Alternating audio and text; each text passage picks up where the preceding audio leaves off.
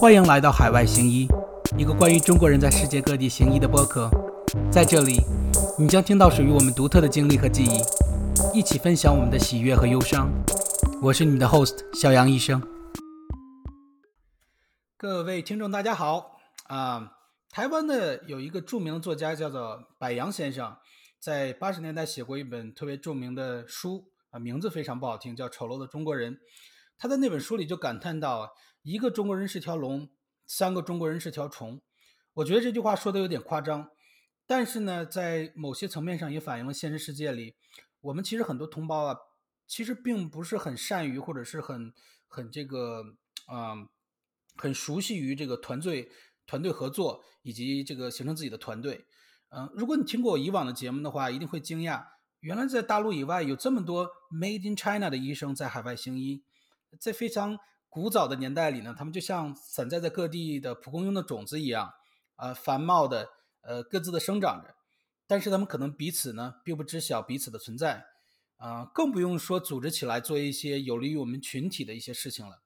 今天我们请到的这位嘉宾，呃，陈雄英医生呢，则非常的有想法。呃，他作为一个很早就在美国站稳脚跟的华人医生，并没有满足于自己的一亩三分地。而是非常有创造性的呢，和其他几位非常志同道合的、非常优秀的医生朋友们一起，创立了 Society of Chinese American Physician Entrepreneurs，啊，美国华人职业医生协会，缩写呢 SCAPE，S-C-A-P-E，呃，在此之后呢，这个组织真是迅速扩张，吸引了美国众多的华人医生加入。不仅在美国呢，经常组织我们线下的聚会呀、线上的聚会呀。还有中美之间的学术会议啊等等，呃，非常积极的帮助了很多在美国行医的，呃，已经行医的一些呃中国大夫，还有一些很多年轻新晋的华人医生朋友们。那么陈医生到底是一个什么样的人呢？他的经历有能给我们带来怎么样的启示呢？让我们有请陈医生给大家介绍一下自己吧。好的，谢谢杨医生，非常感谢给我提供这个机会上您的节目。我是。八六年毕业于广州的第一军医大学，现在是叫南方医科大学，在广州。我在在军医大毕业之后呢，在附属南方医院做了三年的放射科医生。当时呢，说实在话，我不太喜欢做放射科医生，我一直的愿望是做一个内科医生，我倒也从来没有想过做外科医生。所以呢，当初被分到放射科之后，我不是非常满意。呃，选择做放射科医生作为终身的职业，所以我当初就选择来美国留学。那么我是八九年来的美国，九五年呢，呃，在阿拉巴马大学就获得分子生物学博士的学位。然后呢，就当时的情况呢是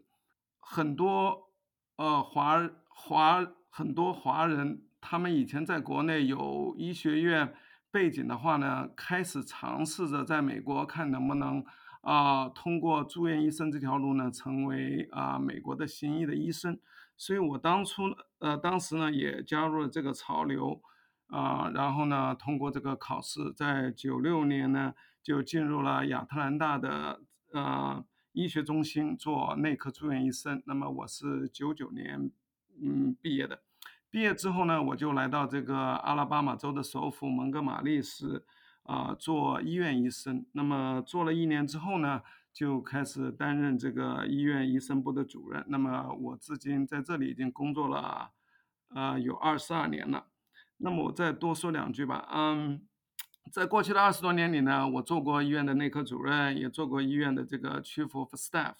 呃，翻成中文大概相当于国内的这种医疗院长这种职位吧。那么后来呢，也做过各类呃医疗委员会的这些主任呢，也呃带过一些内科住院医生和医学生。那么呢，我我过去的十多年是这个医院的临床试验审批委员会的主任，所以呢，我也主持了啊十多个临床药品的三期试验。嗯，除此以外呢，就是说在正常的工作以外呢，嗯，我们在二零一四年的时候呢，就联合几个华人医生，像刚才呃杨岩医生介绍的，我们就成立了一个华人职业医生协会。当初的这个协会的发起人呢是斯坦福医学院的钱湘教授，他呢是首任会长，我呢是现任的会长。嗯，熟悉中国这个过去嗯几年的这个医学教育的呃医生啊，或者说呃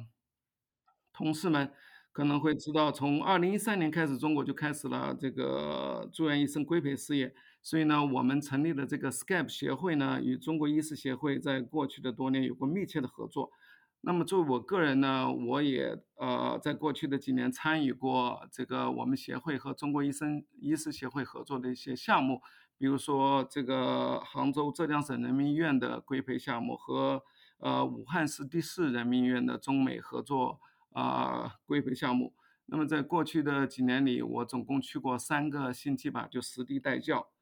呃，因为这个参与国内规培的关系吧，所以我后来成为这个中国毕业后医学教育杂志海外编委之一。啊，除此以外呢，因为微信的关系，过去的几年我也喜欢在网上写一些文章，所以呢，找到两个志同道合的这个医生朋友吧，一个叫林彦峰，一个叫呃这个谢党次。所以呢，我们根据啊，美国的这个医疗规培的情况和医学生的情况对比中国的情况呢，所以我们写了一本这个美国医生是如何看病的这个书，后来是由这个人民卫生出版社出版，所以我暂时就先说这一些吧。哦，谢谢这个，啊，谢谢陈医生的这个非常非常简短的介绍啊。当然，陈医生这个可以说是著作等身，然后有很多其他的事情。呃，这个美国医生是如何看病这本书在是人民医生。人民卫生出版社出版的，在大陆可以买到吗，陈医生？啊，那个呃，可以买到，那两年啊，两两年半前出版的，对。哦，OK，啊，我因为陈医生好像在这个我们的这个群微信群里面，还有这个朋友圈，好像发过里面的几个这个截图啊，我看了感觉非常的全面，然后非常的，嗯，感觉就是非常有价值的一本书。如果这个这个听众里有新人的话，可以去搞一本来啊看一看。看一看这个这个多年在在海外这个工作了二三十年的这个经验，最后汇编成的一本书是怎么样的？那陈医生，我听完你的经历以后呢，呃，我第一个想问您的问题就是说，您在这二十多年做在在这个做医生以及做这个医生管理医生的这个这个这个职位里面，您最大的这个启示就是我们作为华人医生来讲，他在美国系统是占据着一个什么地位呢？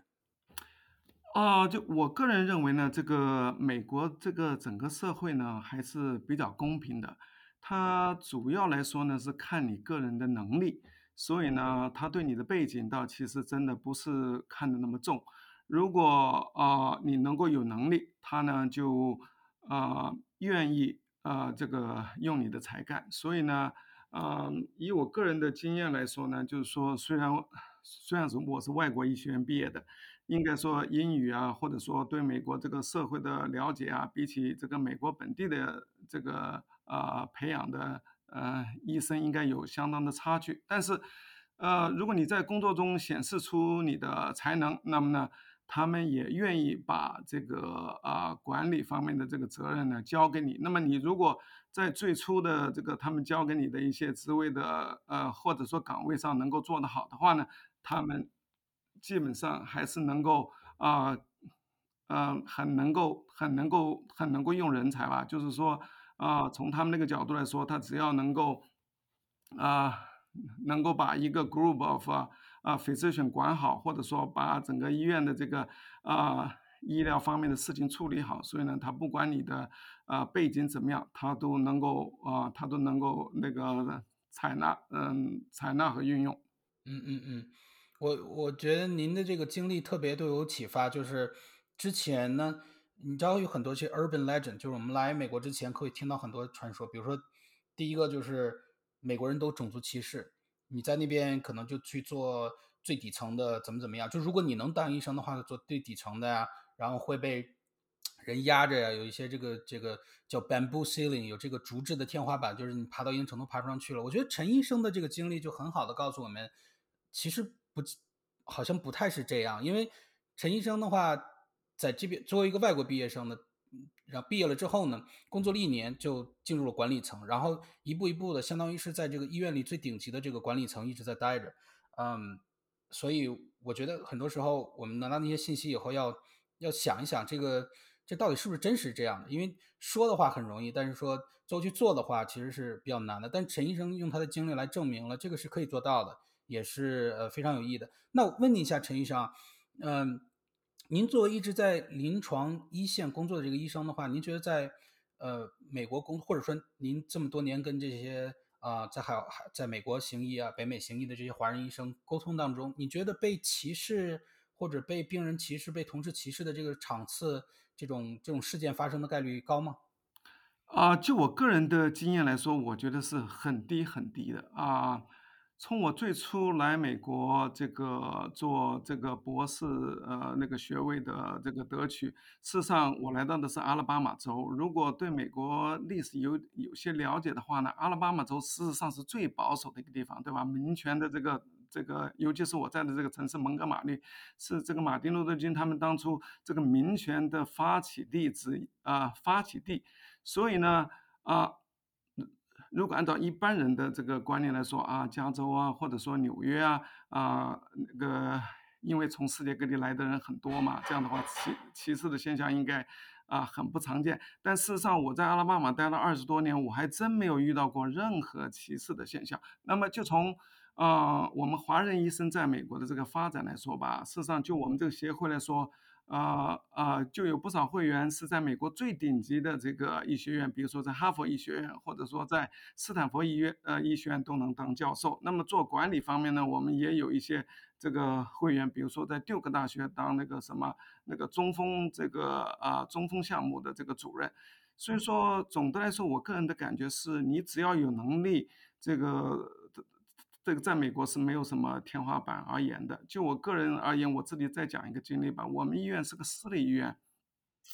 已经有七十多年的历史。那么 Chief of Staff 我前面提到了，相当于国内的医疗院长这个职位吧。那么一般来说呢，是做啊一年左右。但在那之前呢，会做一年的秘书长，然后做一年副的这个 Chief of Staff，然后你再做一年的这个 Chief of Staff。那么七十多年以来。在我之前还没有一个外国毕业的医生做过这个职位，那么在我之前呢，有过一个黑人医生做过，所以说，呃，就是在一个美国最保守的一个州，或者呃一个这种私立医院，事实上它也不存在这种歧视的情况。虽然以前是白人医生做的多，但是你只要能力好，哎，他一样会用你。那么在我做完之后呢，我们后面就有这个啊。就有一个印度医生，他也做过，所以就这点来讲，我个人认为，呃啊，可能单个的歧视现象是有的，但是从整个美国系统来说，确实不太存在什么歧视的现象和问题。嗯嗯，我非常同意。我这补简单补充一下，我当初作为医学生的时候，在很多大城市实习过，我感觉越大的城市反而，呃，好像还。更稍稍微更容易一点，但总体来讲概率非常低的遇到歧视的。那我我个人受到的这个歧视呢，有一次是来自于护士，是纽约的一个地方，然后在芝加哥的时候被病人歧视过一次，但其实是非常偶尔的。嗯，在我做住院医的这这个，尤其美中部还有南方这种地方的话，几乎就没有碰到过任何的歧视的。所以，嗯。在我们以往观念里的这个来美国就一定被歧视，我觉得大家一定好好想一想，这个到底是不是真的？那我继续问陈医生下一个问题啊，呃，这两年呢，这个我们所有人都不能忽视的一个话题就是新冠的疫情。那您在这个这两年的新冠疫情当中呢，非常的呃出色。然后我还记得这个新闻，还有您朋友圈发过，这个去年六月份的时候呢，您被这个。嗯，阿拉巴马州的蒙哥马利市呢，授予了前线抗疫英雄的称号。你能给我们讲一讲这个称号是怎么来的？然后您到底做了什么事情，然后让这个蒙哥马利市专门为您颁发这个荣誉称号呢？嗯，好的，谢谢。啊，去年嘛，这个新冠瘟疫这个席卷整个美国，呃，后来也席卷了全世界。我们阿拉巴马州虽然是一个比较穷和比较偏僻的州呢，但是这个新冠也。呃，新冠疫情也发展的比较严重。那么我记得我们是三月去年的二零二零年三月十五号，我们医院收到的第一例的病人。当初那一例病人刚好我那天值班，所以呢，这个第一例病人是我参与救治的。那么在救治的过程中，当初确实我们没有什么特效药，所以呢，治疗那那病人确实挺困难的。他在我们医院住院了五十多天，最后很不幸还是去世了。那么当初如果大家都回想起来，应该还记得啊、当初全美包括全世界这个医疗防护设备都很很缺乏，尤其是口罩特别缺乏。所以呢，当初呢，啊、医院也没有任何渠道能够得到更多的防护服啊，或者说口罩，所以确实得靠我们医生自己去这个通过我们自己的渠道去找。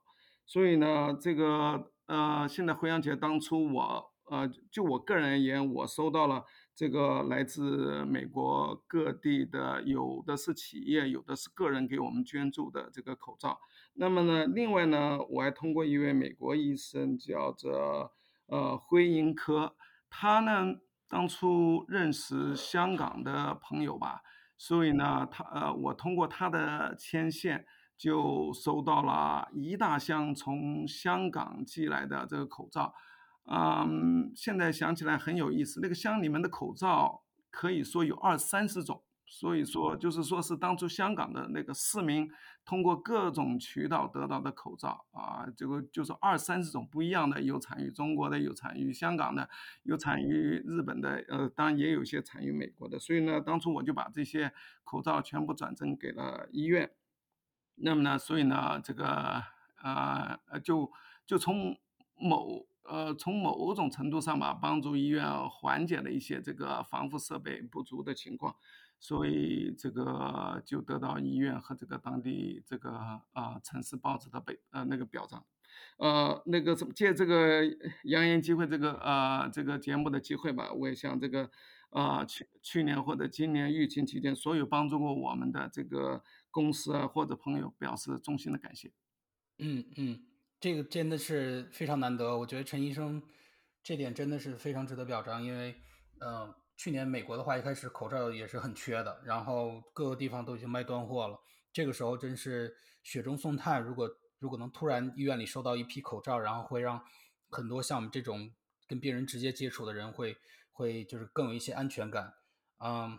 我好像还记得一开始，在这个新冠刚开始在武汉出现的时候，我们还组织过这个这个 SCAPE 这个组织，就华人医师协会这个组织，还组织过向大陆在募捐，从美国募捐到大陆的口罩，对吧？对，那我们当初募捐了这个有上万美元吧，然后就买了一些物资，啊、直接直接寄到呃直接寄到武汉的医院，然后呃后来还有一批寄到了其他省市的医院。不过回过头来说呢，我们当初在国内呃疫情到爆发的时候，这个美国这个医生啊，或者说其他的个人和团体啊、是尽了不少的力。但是后来在在美国疫情又爆发的时候，我们也得到了这个国内的帮助。实话说，当初呃那个也有武汉一个医院的医生也给我们寄过口罩，后来嗯，所以在此也表示感谢。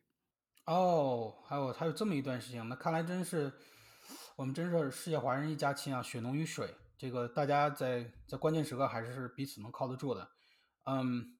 那既然我们说到这个这个募捐的这个过程，我想就是借这个机会就就想请您介绍一下，您觉得这个，因为您作为发起人创立了这个美国华人医师呃职业协会这个组织 SCAPE 这个组织，那您给我们讲一讲这个组织当初为什么要成立？就是有什么，您您是有什么动力当初决定哦？我觉得我现在要成立一个组织了，然后你你然后这个组织又来干什么的呢？对，这个确实是呃挺有意思的一个事情啊、从从去年或者说从我们过去多年这些华人医生组织起来所做的一些事情呢，可以确实可以看出这个组织的重要性，因为个人的力量确实是有限的。那么你有一个组织，那么有几十上百人，那他们的资源是完全不一样的。所以说这个呢，呃，如果很好的利用起来，确实能够起到很大的作用。那么借这个机会，我就把这个呃我们 S SCAP 这个组织的情况给大家介绍一下。因为在二零一四年的时候，如果大家都记得，那个时候微信呢啊，在国内可能已经用了一两年，但是在美国呢是刚刚兴起的。那么，呃，作为一个社交平台啊，在美国的华人啊。华人医生或者说所有的华人朋友其实都很喜欢的，因为这个非常方便使用。所以呢，我们当初也开始加入微信。那么呢，啊，就就通过朋友加朋友吧，比如说呃那个呃，比如说我认识阿拉巴马的一个医生朋友，那么他呢认识这个加州的医生朋友，那我我们就这么串串联起来了。所以呢，当初就通过这个方式呢，我们慢慢慢慢就啊认识的医生朋友就越来越多。呃，然后呢，在那个时候呢，这个斯坦福医学院麻醉系的钱湘教授呢，因为他身处的地方在硅谷嘛，然后他又是斯坦福的教授，所以说他接触的人比我们就更多一些，他的想法也更前卫一些，所以他当初呢就呃就产生了这个想法，想建立一个跨地区啊、跨专业的这个海外华人医生团体。那么当初。的想法呢是，如果能够集合这个在北美的华人医生力量，能够能够不仅帮助大家联谊认识，然后呢还能够提供一些创业的需求。同时呢，当初这个呃中国也正在啊蓬勃的兴起这个住院医生这个事业，所以说我们当初想，如果能够呃如果能够呃呃在中美两地进行进行一些医疗行业的创业。同时呢，这个为中国的医疗教育出那么一点的力，所以呢，这是我们当初啊呃几个朋友的宗旨。那因为我们当初呃这些华人医生来说，从当初我们所处的环境来说，我们的优势是比较明显的。主要的优势呢，是因为我们都是在中国受的医学院的教育，都是在美国重新考试，然后又能够通过住院医生，最后做了医生。所以呢，这样的话，我们的中英这个语言是没有问题的。那么呢，因为又受过中美的教育，然后呢。又因为我们所处的这个各个不同的专业、各个不同的地区，所以呢，这个资源也是蛮多的。所以从这个角度来说呢，我们当初觉得，如果我们能够成立一个全美性的这么一个团体，那么可能可以在一起做一些大的事情。因为你个人的能力是有限的嘛，所以我们当初就在微信上天天讨论，天天讨论，讨论了几个月吧。嗯，然后呢，就在二零一四年十月份的时候呢，我们就决定，呃，那个那个应该扩大。啊，那个扩大微信的影响，能够把尽量多的这个华人医生加进来，所以当初呢，我们就推推广这微信群，当初呢就成立了成立了两三个群，那么就呃就大概有一千多位美国华人医师朋友加入吧。那么看到看到当初反应这么好的情况下呢，所以我们就啊注册成呃成立了一个非盈利性的这个呃国际性的组织，就叫 Skype。是在这个加州硅谷，在二零一四年十月这个登记注册的。那么，呃，协会的初创会长当时这个呃斯坦福的钱翔教授。然后呢，啊，当初我们有九个联合创始人。那么利用这机会，我就把这九个人都介绍一下。呃，那个呃呃，另外呢是一个呃疼痛科的医生李刚，再有呢就是贾毅医院医生。那么加上我，还有徐宇红呢是急诊科的医生。那么李岩呢是神经外科医生。还有刘红是麻醉科医生，曲文春呢是康复科医生，冯武为是神经内科医生。所以你从这里面也可以看得到，我们呃，第一是这个涵括涵涵括了很多不同的医学专业。另外一点呢，我们九个人呢，啊，全部都在不同的地点，除了李刚和钱湘是在硅谷以外，啊啊，那么当初我们这九以我们九个人为核心，我们创创呃那个。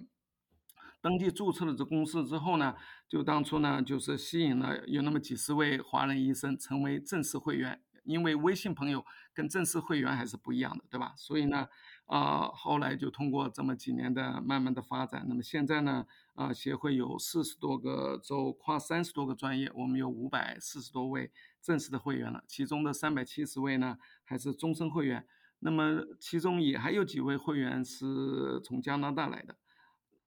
嗯，我想问您一下，有了这么多会员之后，我们这几年，嗯，比如说都，您您刚才说了，国内帮助国内成立这个住院医的，呃，参与住院医教育一些。那在美国来讲，或者在对于在北美行医的这些人来讲，我们都都为他们做了什么事儿呢？嗯，最初的时候呢，因为这个我们都知道，中国的住院医这个事业大概是二零一三年、一四年开始的，所以呢，我们当初这个协会成立的时候，这个时机确实是啊刚刚好，刚刚好呢，所以呢，这个啊那个前面我提到这个斯坦福那个钱翔教授呢，他跟他因为在硅谷，他们经常接待一些国内来的医生。所以呢，他就跟中国这个医师协会啊取得了很好的联系。然后呢，嗯，在二零一五年的时候，中国医师协会还派了一个派了一个代表团，专门来美国这个访问，就是说来考察美国的住院医生制度。那么，因为我们是在中国受的教育，又在美国做了住院医，所以说啊，从这个角度来说呢。我们确实处于一个很好的位置，能够帮助中国的这个规培事业起步的更好一些啊。所以呢，当初中国医师协会跟这个 Scape 就签署了合作协议。那么这个合作协议当中主要内容呢是第一个就是说，啊，国内举办的这个住院医生的高峰论坛呢，啊，是和这个 Scape 协呃那合作。合作来办，然后每年都呃那个都会邀请一些这个 Scab 协会的一些医生呢作为呃作为嘉宾去做演讲。另外呢，就是当初由这个麻省啊医学院的这个江仲教授啊，他牵头和这个中国医师协会呢，这个就成立了一个海外这个啊医生专家组，主要的目的呢是这个。配对和跟国内的这个啊各个专业的住院医生的呃教授们啊那个作为具体的合作，然后呢看能不能在这个呃住院医师的这个规划呀大纲啊这方面能够起啊起起一些这个协调和帮助的作用。所以呢，我们过去的几年大概有几十个这个。啊，Skype 的会员吧，都成为了这个啊中国医师协会海外的特聘的专家，所以呢，啊几几几乎囊括了所有的这个啊几乎囊括了所有的专业吧。嗯，那就是说，其实我们这个我们了，其实我也是曾经是会员，呃，这两年今年好像忘交会费了，可能 temporarily 不是会员了啊，等会之后会补上。呃，我我就说一下，我就先以我们啊先妄称一下。那我们 Scape 的话，相当于是非常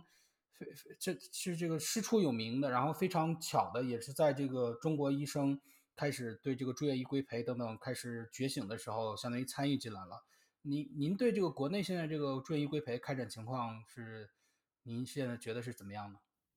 嗯。应该说已经起步的非常好了。在开始的时候呢，我们比较深入的参与了一些，比如说 这个浙江省人民医院的这个规培项目，我们二零一七年就参与了。然后呃呃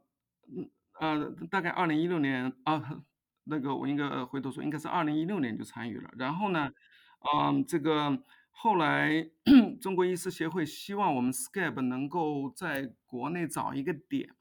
啊，搞一个专门的中美这个合作的住院医生规培，所以呢，我们就选了这个武汉市的第四人民医院。那么这个呢，是由陈峰、郑大卫和杨乔新三位医生牵头的。那么参与的这个啊医生是比较多的。我们啊每个月。会派一位这个美国华人医生实地到武汉市的第四人民医院去进行带教，每次带教一个星期，所以一年下来呢就十二个人，那么总共三年，我们大概啊总共派了两年半多一点的人吧，那每个月。都去实地带教，所以大概有十多位医生是实地参与规培。然后呢，我们还给那里的住院医生，就是呃，应该说家庭医生的住院医生吧，每个月做两到三次的这个线上讲课。那么这个呢，大概有四十多位医生去实地参与了。所以，嗯，然后。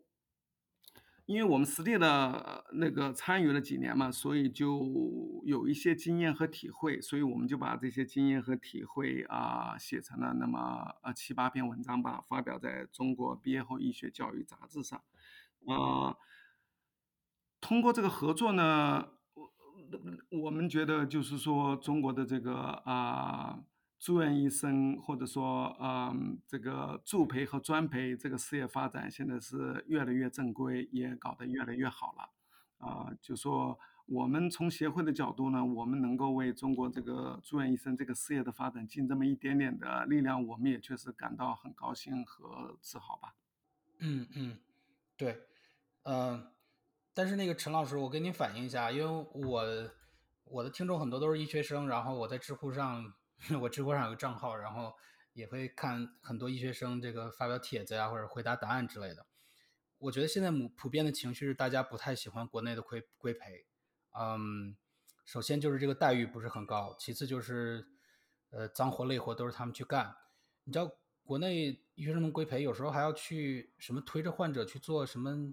看片子呀，还有有的还要去采血什么之类，就那种这边这种这边美国这边的话，一都是专门雇人去做的，找护工啊什么之类的，嗯，所以我的体会是我我觉得是是我们从学术上确实是做到了很多数业，但从制度上，我觉得尤其是待遇上，还是国内跟美国这边差距比较大。那美国这边住院医的话。你的工资肯定不是很高的，啊，但是绝对是当地的平均的那个工资的水平，嗯，国内的话可能现在还到不了这个程度。对这些情况我都清楚，因为我每年都去嘛，几乎，啊，这个具体的情况啊都很清楚。但是我们也要考虑这一点，就是说，啊，美国的这个住院医生制度呢，从从啊已经有一百多年的历史了，对吧？中国虽然也有零星的住院医生规培，但是这种系统性的住院医生规培是呃是这个二零一三一四年才开始的，对吧？所以说只有几年的实践经验，嗯，这个呢确实还需要时间来慢慢的来慢慢的完善，具体的呃。具体的呃，具体的事情，事实上我也知道很多很多这些啊，住院医生的这个具体的困难呢，啊，他们的要求。那么，尤其是比如说外科住院医生的这个规培，那跟美国目前暂时还很难很难加以比较，对吧？因为美国的这里的这个这个。啊，嗯，比如说你进入外科、进入骨科、进入神经外科，那么你这在五年、六年、七年，你毕业出来之后，就完全能够独当一面了。这个在国内的这种制度情况下，暂时还确实达不到。比如说我们医院这个胸外科的医生，他就他一个人呐，他连一个助手都没有的，他什么胸外手术都能做的。这个对这个你要跟国内这个去啊这样直接对比，现在还不太容易，因为国内的有职称嘛，对吧？呃，那个不像美国这个住院医生毕业出来了就是这个 attending 了，就是这个组织就是这个主管医生了。呃，如果你不是在这个啊医学院校工作的话，基本你上面就没有老板了，就没有啊，全部都靠你自己了。这个这个就是说，嗯。能够完全达到的效果，我个人认为还确实需要点时间，这个真还一下也急不得。那么国内住院医生的具体的苦衷呢，我也完全了解，因为我跟这么几十位这个实地的呃实呃就就说真正的住院医生都打过交道，我知道他们的这个具体情况。懂了，懂了，懂了。那这个陈医生只要懂就好了，就可以为民请命了哈。将将来陈医生混入这个 这个高层的时候就。帮我们这些不是帮我们这些，帮国内一些这个穷苦的小兄弟们啊，也争取一点权益啊！希望有机会的话，对对，这肯定的。这个事实上我们也是经常交流这个问题。但是你也知道，啊，有的东西不是说你想改马上就能改的，这个确实呃涉及的方方面面比较广，所以所以确实也需要点时间和耐心。嗯嗯嗯，但是呢。呃，说这个稍微有点跑题，其实也没跑题。我我还是想回到这个，就是我们华人医生组织的这个这个层次来讲。你有没有觉得啊，这件事儿，如果你以个人的身份的话，完全达不到以一个组织、一个协会的方式去去承承办的这种影响力呢？你有没有这种感受？对，这个是肯定不可能的。比如说，我刚刚举了这个那个呃，那个浙江省人民医院的那个项目，我们参加的医生有七八个。那么这个武汉的那个项目参加的人将近有四十多个。那么另外还有一件事情，呃，另外还有两件事情吧，我也可以提一下。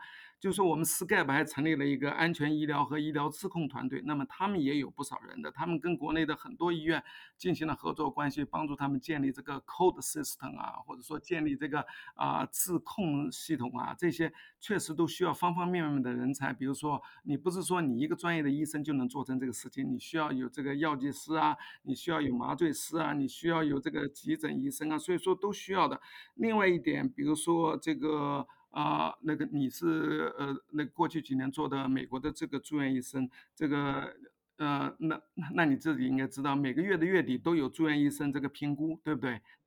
那么这个评估在国内，呃，因为是这个住院医生是个新兴系统，当初它就是没有一个完善的系统，所以当初中国医师协会就委托我们这个 Skype 的十多位医生，就帮他们做了这个住院医生这三百六十度评估系统。那么这个，呃。这个你靠一两个医生是很难写出来的，因为你写出来东西很不全面，因为你也许只代表你自己的专业，对不对？所以我们当初呃参与的十三个临床医生是几乎每个专业都有，有外科医生，有内科医生，有精神科医生，有病理科医生，有放射科医生，就说诸如此类。那么呃，所以呢，后来那个系统在经过。国内的这些专家的鉴定和修改以后呢，所以这个系统现在就在国内的很多专业的住院医生的规培评估就开始使用了。所以说，这也从另外一个角度说明这个这个这个集体的力量是非常大的。对对对对对，所以所以他们一般都是说，这个不团结的人就是一盘散沙，他就永远凝不到一起。是的。那我们 Skype 就像混凝土一样，把这个沙子和那个水泥什么都混在一起，对，非常坚硬的一块，啊，它的影响力啊什么的也会起来。那我。我还有一个 就是，嗯，就非非常非常让我困扰的问题啊，就是说这个咱们有这么多的会员，呃，这个会员大部分都是来自于什么样呢？比如说都是像您一样，这个在美国破马那个呃已经这个奋斗了二十多年的这种呢？啊，在私立医院的呢，公立医院的呢，做科研的，一般都是什么样的人会成为我们这个华人医师职业协会的这个会员呢？好的，嗯。当初我们成立的时候呢，因为呃前面我提到了，考虑到了创业，考虑到了中美医疗的交流，对不对？所以呢，啊，愿意参加协会的，当初大部分的会员都是，呃，在国内医学院毕业，然后呢，呃。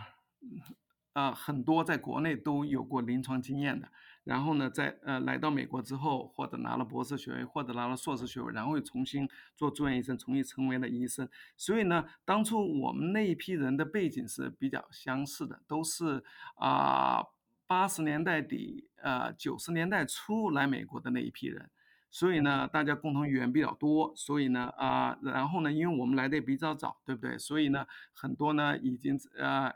已经在工作岗位上，比如说有十多年了，那么他们已经是教授了，已经是这个 program director 了，或者说是啊这些是啊那个进入到管理层了。所以呢，就说大概分布是在那个，但是具体啊后来呢，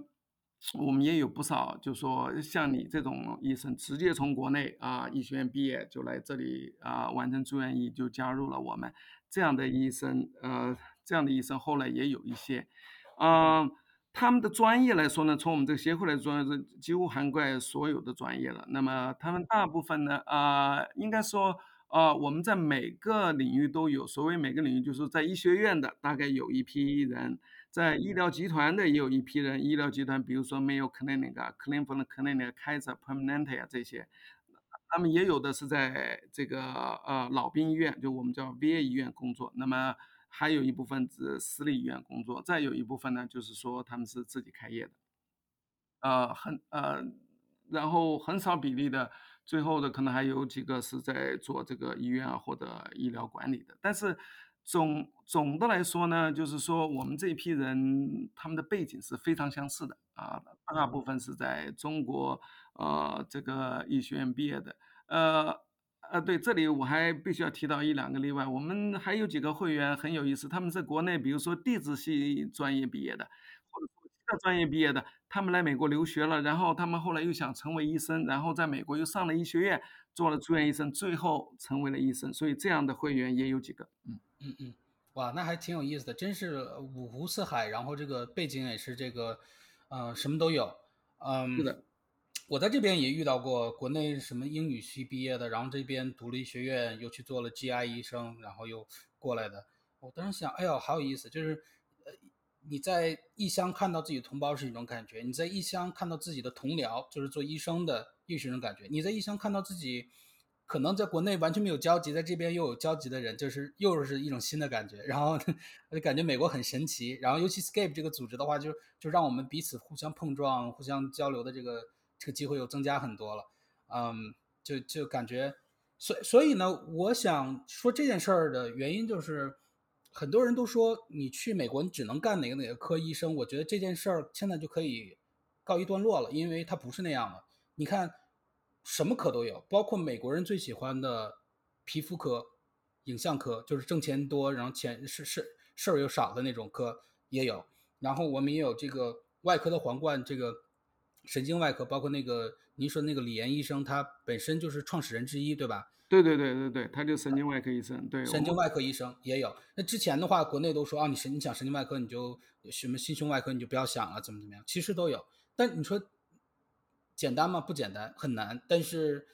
有有志者事竟成，就是对，只要你努力。我们我们会员里面耳鼻喉科的也有，骨科的也有，其实心胸外科的也有，啊，心胸外科也有一个。所以说。所以这就是我刚才跟你的这个那个观点比较啊比较有共鸣，就是说呢，美国呢是是这个啊，应该说是一个非常非常开放的社会吧。就是说，你只要有能力，你只要愿意努力，你想做什么事都是可能的。你比如说我在国内也是放射科医生嘛，对不对？那我后来就是我想成为内科医生，那我努力了，我最后也就。也就做成了内科医生，所以，所以都是有可能的，是的，对对，呃，我我而而且我觉得这一点，如果听众朋友们，如果你什么都记不住的话，你就记住，你你来海外不代表你就一定要就是自己要屈居于什么啊，你可以选择屈居于，比如说去一个容易 match 的科呀，说怎么样，但是你如果能坚持下来，而且真的很有本事的话，你完完全可以的。我认识一个这个外科做那个。Preliminary year 做了三四年，然后最后 match 到神经外科，就是像我一样也是国内大陆毕业的。我我真的身边有很多这样的例子，就是你要坚持下来的话是可以做到的，但就是有的时候你就坚持不下来，那你就就再想想。呃，是这里我也补充一下，因为国内医学院毕业的有来美国留学的有十万左右，所以最后真正在美国做了住院医生啊，做了住院医生成为医生的，就是大概啊。呃，呃那应大概说大概在六千左右吧，所以说啊是有可能那个，但是呢啊那个什么那个比率呢也不是那么高就是了。所以说呢，就是说如果你有顽强的意志，你一定想做成这个事情，那应该说可能性还是很大的，但是也没有说有 guarantee，不是说你想呃做就所有人都能做成，那倒也不是。对对对对对。最最最后整体的那个 match 率，你看，就以我们这种 international medical graduate 的话，整体的 match 率是百分之五十。但其实其实概率是比这个低的，因为那百分之五十还有一些美国的加勒比的那些人，他其实是美国人去加勒比那边镀了勋回来，所以那个是有水分的。其实最后我感觉可能在二三十左右就很好了。是，嗯，会是会有很多人失败，所以怎么说呢？就是大家要意识到，你来你肯定不是百分之百能 match 上，或者能在这边待住，但是。你如果坚持下来的话，这是有很大的组织在这等着你的，不是你一个人，不是两个人。Actually，加那个陈呃陈医生，你你介不介意给我们介绍一下美国大概从你的了解的话，大概有多少华人医生呢？现在？嗯，完整的统计我还真是不太容易找到，但是大概呢，应该是在啊，大概应该在六千人左右。为什么这么说呢？因为二零一九年的时候。啊，那个那个是发表了有一篇文章，那篇文章专门谈这个美国的华人医生对美国医疗的贡献，其中的一个作者应该是华人，他在哈佛工作吧。那么他那篇文章就提到，在二零零八年的时候，中啊美国有三千八百七十八个啊华人医生，那么到二零一七年的时候呢，就已经有五千三百五十五个了，所以在那。呃，十年左右的时间增加了百分之四十，呃，从那篇文章里面呢，挺有意思的一个现象，就是说百分之三十二的这个中国医学院毕业的美国华人医生呢，是来自四所医学院，这个供呃这个国内听众参考哈，一个是北京医科大学，另外一个是上海医学院，再有是中山医科大学和上海同济医学院。当然，啊，如果要说所有的美国华人医生的话呢，应该说可能每个国内的医学院都应该有代表，嗯。呃，么超呃，目前呢是超过一半的华人医生是在主要在这五个专业：内科、病理、麻醉、家庭科和神经内科。呃，因为这个华人聚集地是在纽约、加州和麻省嘛，所以说大部分的美国华人医生呢也大概是这三个省。比如说像我们阿拉巴马州，可能华人医生可能不会超过二三十个，大概十多十多二十个吧，大概就这个样子。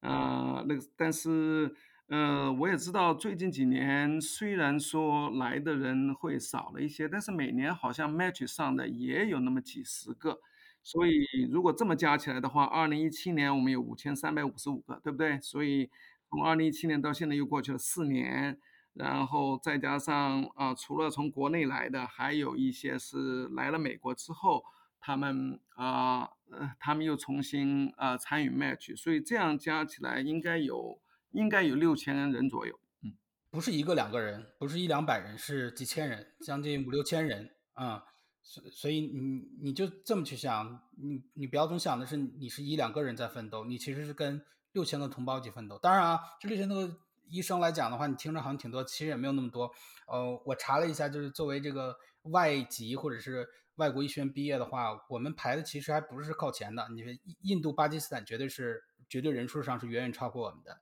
然后还有这个菲律宾，然后还还好像还有一个国家是超过我们的，然后才是我们。其实做人口比例来讲，我们是远远是 under represent，我们是没有呃，就是如果你把世界想成一个公平体系，按比例来分配的话，我们是远远没有分配到我们该有的这个份额的。所以不要觉得你不值得，或者是觉得这个没有人做过，你知道的所有科的这里华人医生几乎都有人做过，然后这里也不是一个两个人，而且这里。有很多地方非常需要这个华人医生，我们会非常欢迎你过来。如果你想过来的话，如果你不想过来的话，你就听我 podcast 就好了。那我接着问您这个问题啊，您觉得这个最近几年来的这些像我一样这个医学院毕业的这个呃医学生，然后住院医毕业了，和和这个当然后行医和这种像您那样当初过来。嗯，可能要实验室打工好多年，或者读个 PhD 啊，然后再去 match。你觉得我们之间有什么很大的区别吗？这两代，或者说这两三代之间这个代际的差别，你觉得大吗？应该说不是太大。我们当初呢，确实是没有办法，确实没有你们这么好的条件，因为我们当初根本就不知道可以走这么一条路，然后当初也没有。啊，条件去参加这种考试，对吧？因为我现在知道，过去的几年你们都可以在香港啊，或者说在国内就考 USMLE，我们当初这是不太可能的一件事情。再有呢，第二点呢，就是说我们当初的那一批啊医学生吧，总的来说这个。呃，英文的水平和能力应该比不上你们现在这些新出来的这些啊国内的医学生，因为我也知道国内大概有五十个医学院是有英文教学的，我们当初是完全不太可能的啊。嗯，而且你自己做了几年住院医，你也知道，这个你英文不过关的话，这个你是很难很难胜任每天的工作的，对吧？所以，所以从这点来说呢，这个就是说，嗯。区别是有的，就是说你们的条件要比我们当初要好好很多。但是呢，美国有这么一点好，就是说只要你做完住院医生了，大家都是主管医生了，是吧？所以说几乎就没有什么这个。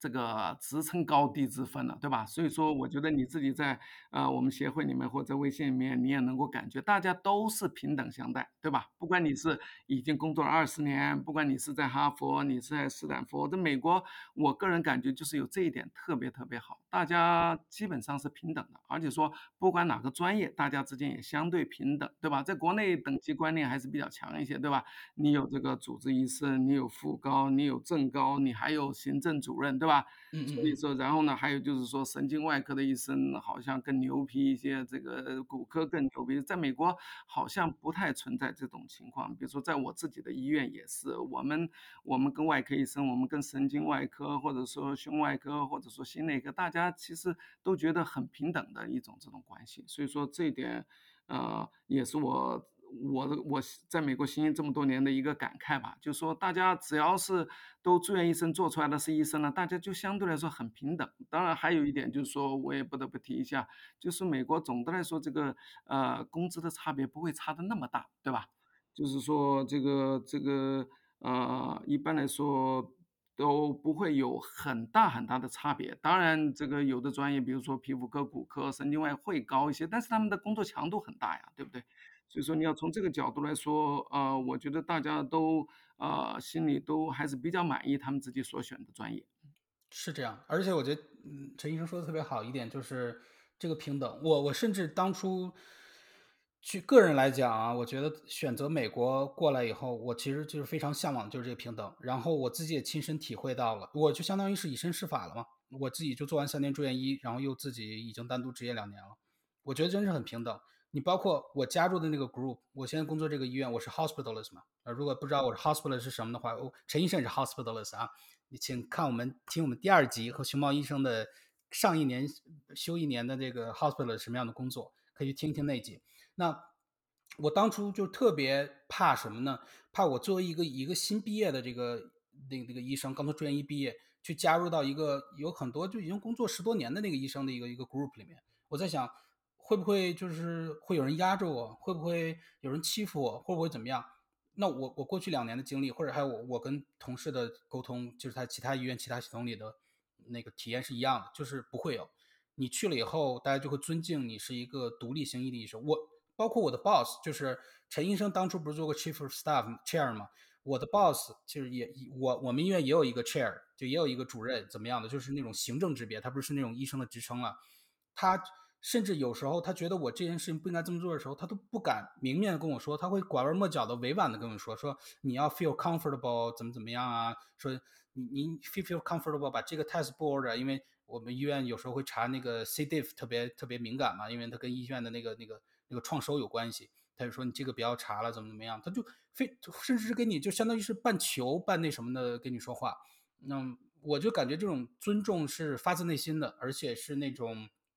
包括各个科之间这个尊重是那种发自内心的，嗯，钱的话就是。嗯，就另说了，肯定分奖由人，然后有的人挣很多钱，他可能花很多。但是美国大家知道，美国是个税收很高的地方，所以他最后税后收入其实绝对值没有差距，像你在 Medscape 看的那个薪酬报道一样那么多啊！而且真的是多干多得，每个科都有呃挣非常多的钱的人，每个科也有那种挣非常少的，比如说更选择去学术一些的。是是是，这点我很同意你，并不是说。神经外科医生一定赚的就比内科医生多，所以说这个完全是看个人的情况啊。那个另外一点，我补充一下我自己的情况，比如说我这个 group 现在将近有呃那个那那个什么，我手下二十多个医生，从他们从他们加入我的第一天起，我们大家是平等的，完全的平等。我我所谓的平等是我们的工作的这个这个看的病人是是是平等的。上呃，这个上的班的次数是平等的，拿的工资也是平等的，并不是说我工作了二十多年，我的工资就比他高，不是的。那我要比他高，我只能比他多看病人，我才有可能多拿钱，或者说我多上班，我才能多拿钱。所以说这个平等确实是相当相当的，而且说他平时的工作，我是一般是不介入的，就是说他是个主管医生，他负他的病人的全责。啊，除非除非他有什么 complain 啊，或者说他犯了什么明显的错误，别人呃告到我这里来，我才会这个找他谈话。否则的话，平时平时的时候，我们大家是完全完全平等的。嗯嗯嗯。而而且我觉得非常好的一点就是，我们这个包括这个 Scape 这个华人医师职业协会来讲的话，也继承了这点优点。因为我当时特别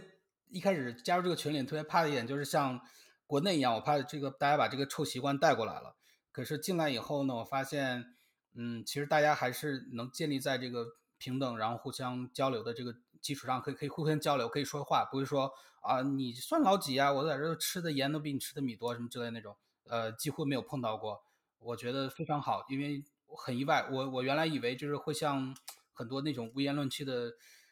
无言乱气那种华人论坛一样，然后也会把这些臭毛病带过来。但确实是，我觉得华人美国在美国行医的华人医生素质还是蛮高的，确实把美国人这些优点呃学到了。啊，是几乎没有什么等级嘛，因为你当初加入我们的时候，你还是住院医生，对不对？所以说啊，一点等级都没有，还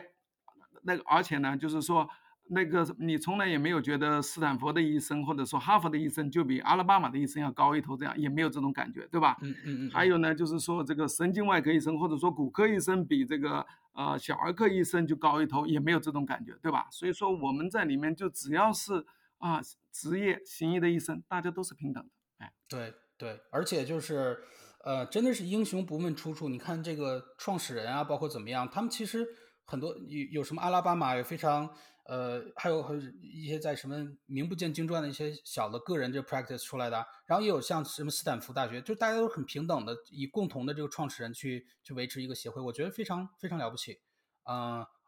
而且我再补充一点，就是他不会看你的出身。我觉得美国整体就不是特别注重你的出身，就是尤其是对我们这个外国医学院毕业的。对，呃，我我特别体会特别深刻的就是这个，我认识一个一个人，在这个 Cleveland Clinic 做这个住院医，很厉害吧？那 Cleveland Clinic 是世界第一的，他在国内的医学院是，你去查国内那个复旦大学那医学院排名都排不进去的，就是复旦医学排排名都排个什么一百两两百之类的，他都排不进去。你想想，就是什么什么，呃，什么什么。师范学院附属医学院什么之类的那种，就是就就感觉排不上。但这边的话，他就给你机会，你真的是展现出了你的这个有本事，有这个啊勤奋，还有其他的一些这个这个基础够了，然后你的机会又很好的话，他不会因为这个就把你，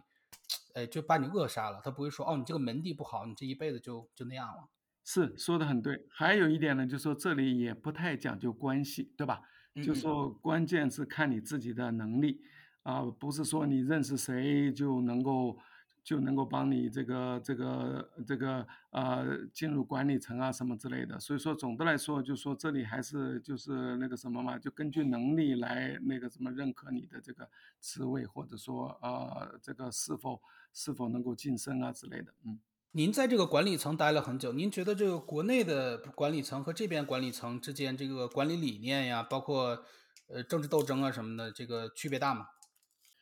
嗯，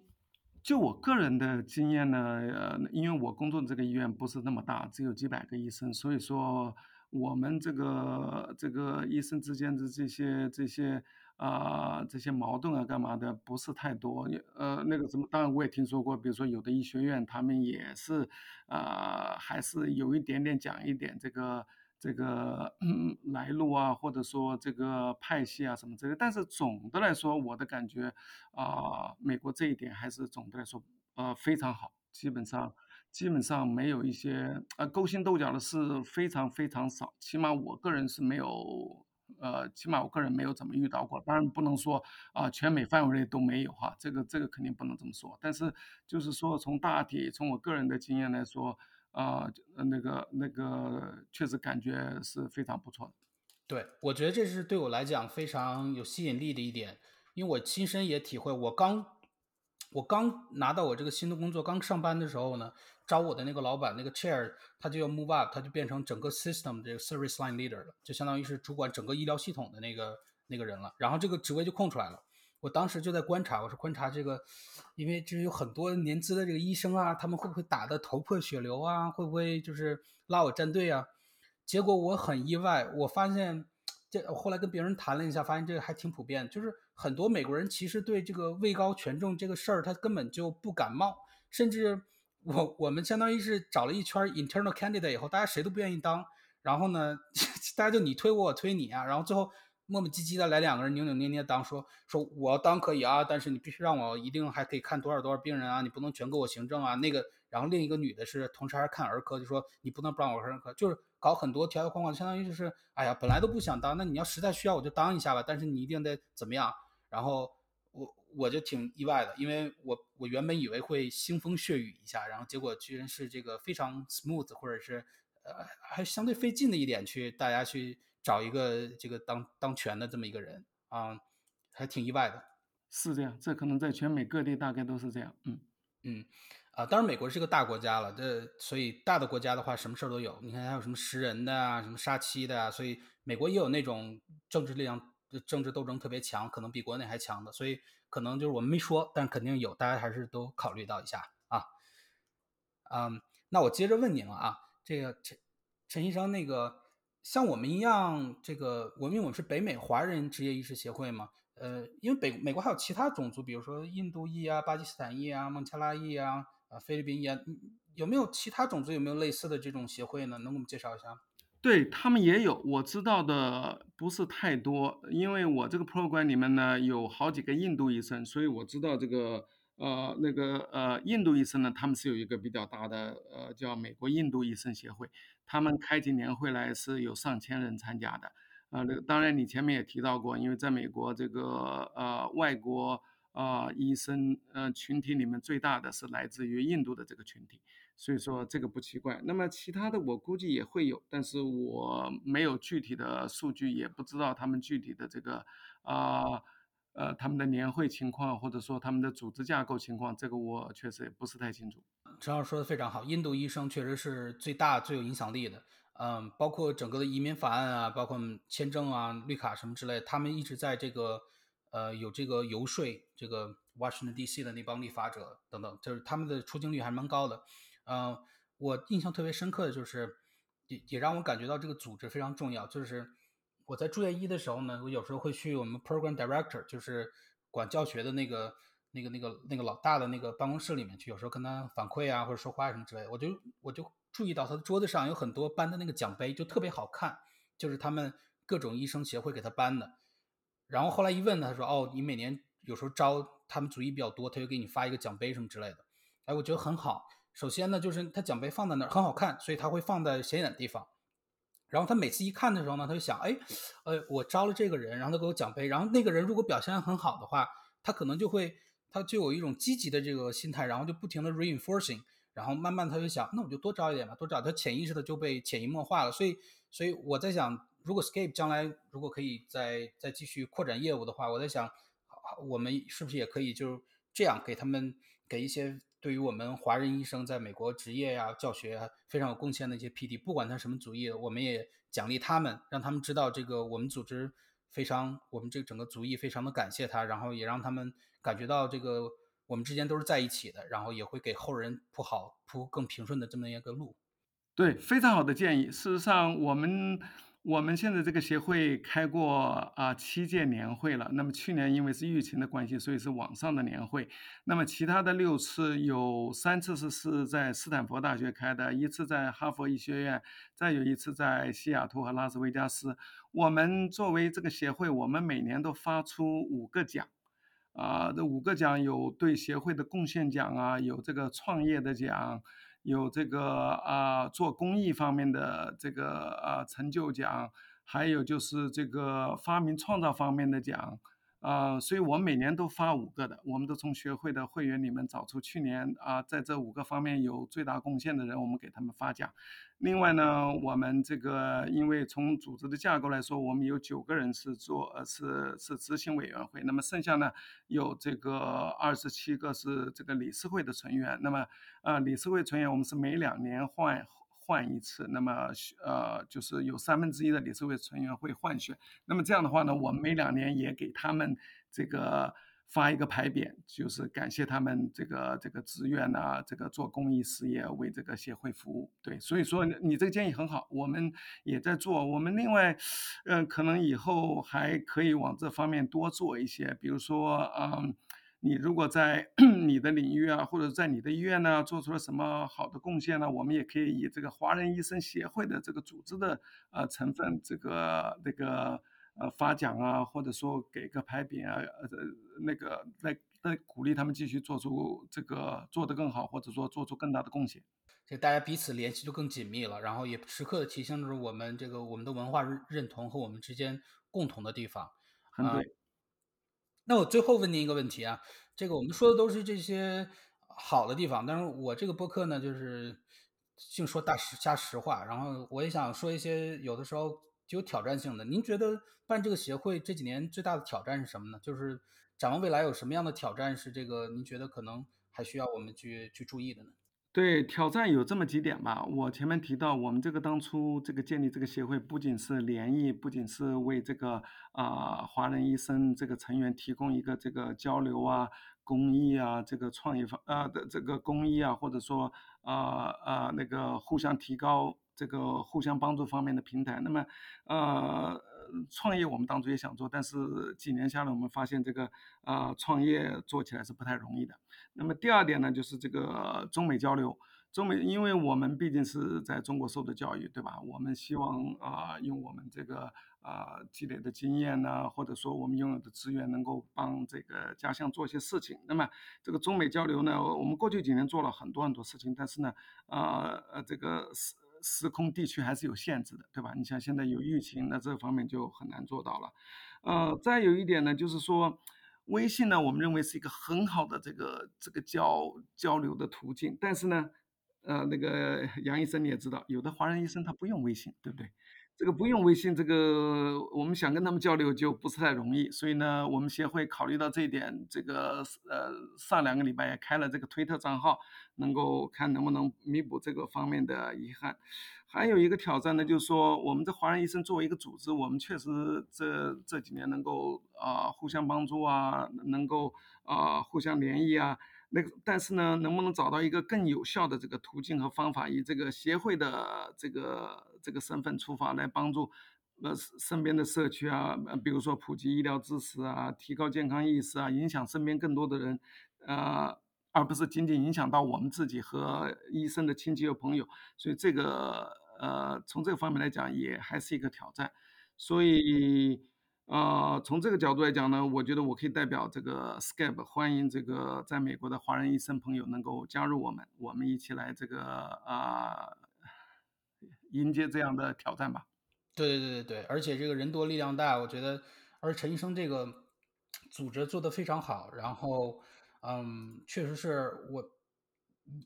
有的时候需要个人去奋斗，有的时候我们要以一个族族裔一个文化群体去奋斗。我觉得刚才说那些东西，个人几乎。就是蚍蜉撼树，就是做不了什么事情。但一个组织的话，我们真的是可以做的很多。嗯，希望有这个有新的朋友的话去了解一下，然后加入我们组织。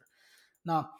到了已经耽误了陈医生很长时间了啊！我想把这个节目收一下尾。嗯，陈医生，我想我想就是让您最后用一句话向两个群体来做一下寄语。那一个群体呢，就是在美国已经啊职业了或者是正在求学的这个年轻的医生。啊，一个群体呢，就是在大陆啊，读了医学院，可能过得不是很开心，或者是因为种种的原因，想要来美国，呃，或者北美，或者任何海外地方去当医生的这么一个群体。您您您对他们有什么寄语吗？啊，就是从呃，那那我就先讲国内这些那个年轻的医生朋友，或者说已经行医的医生朋友吧，就说，啊啊。呃，从你们角度，如果你们能够进入这个呃进入 Skype 的微信公众号，可以看可以看到我们过去几年做的事情。那么，呃，如果你有次那个来美国留学，或者说来美国成为医生，我们这个是非常鼓励和支持的。如果我们能够提供任何帮助，可以和我们联系。呃，对于美国的这些啊已经行医的医生呢，我想说，我们的 Skype 是一个很好的这个啊。沟通交流的平台，所以呢，我们希望啊，呃，那个集体的力量是很巨大的。那么，呃，就说我们除了这个交往、呃交流、沟通以外呢，我们也希望啊，大家凝聚起来，能够能够一起做一些事情啊，比如说这个中美交流的事情，比如说服务社区的事情，比如说这个呃创业和做公益的事情。所以这些呢。呃，如果如果有一个组织，有一个集体，这样的话呢，大家一起来做，会非常的有意思，也会非常的有意义。好，谢谢陈医生说的非常好。那血浓于水，中国人要帮中国人，希望大家仔细的考虑一下。呃，今后我们的何去何从，也要考虑一下这个这个做，不光作为我们自己，作为一个群体的话，我们想以一个什么样貌来体现？我们也希望有更多像陈医生一样的这个叫 entrepreneur。企业家精神的这个人啊，站出来成立各种各样的协会组织，帮助我们的整个群体在这个世界各地的形象提升起来。那么今天的节目呢，我们就到此结束了。嗯，如果有兴趣的朋友呢，可以查看本期公众号或者是这个你播客收听平台 Apple Podcast 或者是 Spotify 等等的这个 description 最底下，我们会把 Scape 的官方网站以及 Scape 的这个美国华人医生职业协会的微信公众号或者二维码链接在那里。如果感兴趣的同学可以去了解一下。那今天这期节目呢，没有收任何的 sponsorship，没有没有任何的赞助费，听起来像广告，但其实是我发自内心想做的一期。但是如果如果听众朋友们你是来自某个医疗企业，什么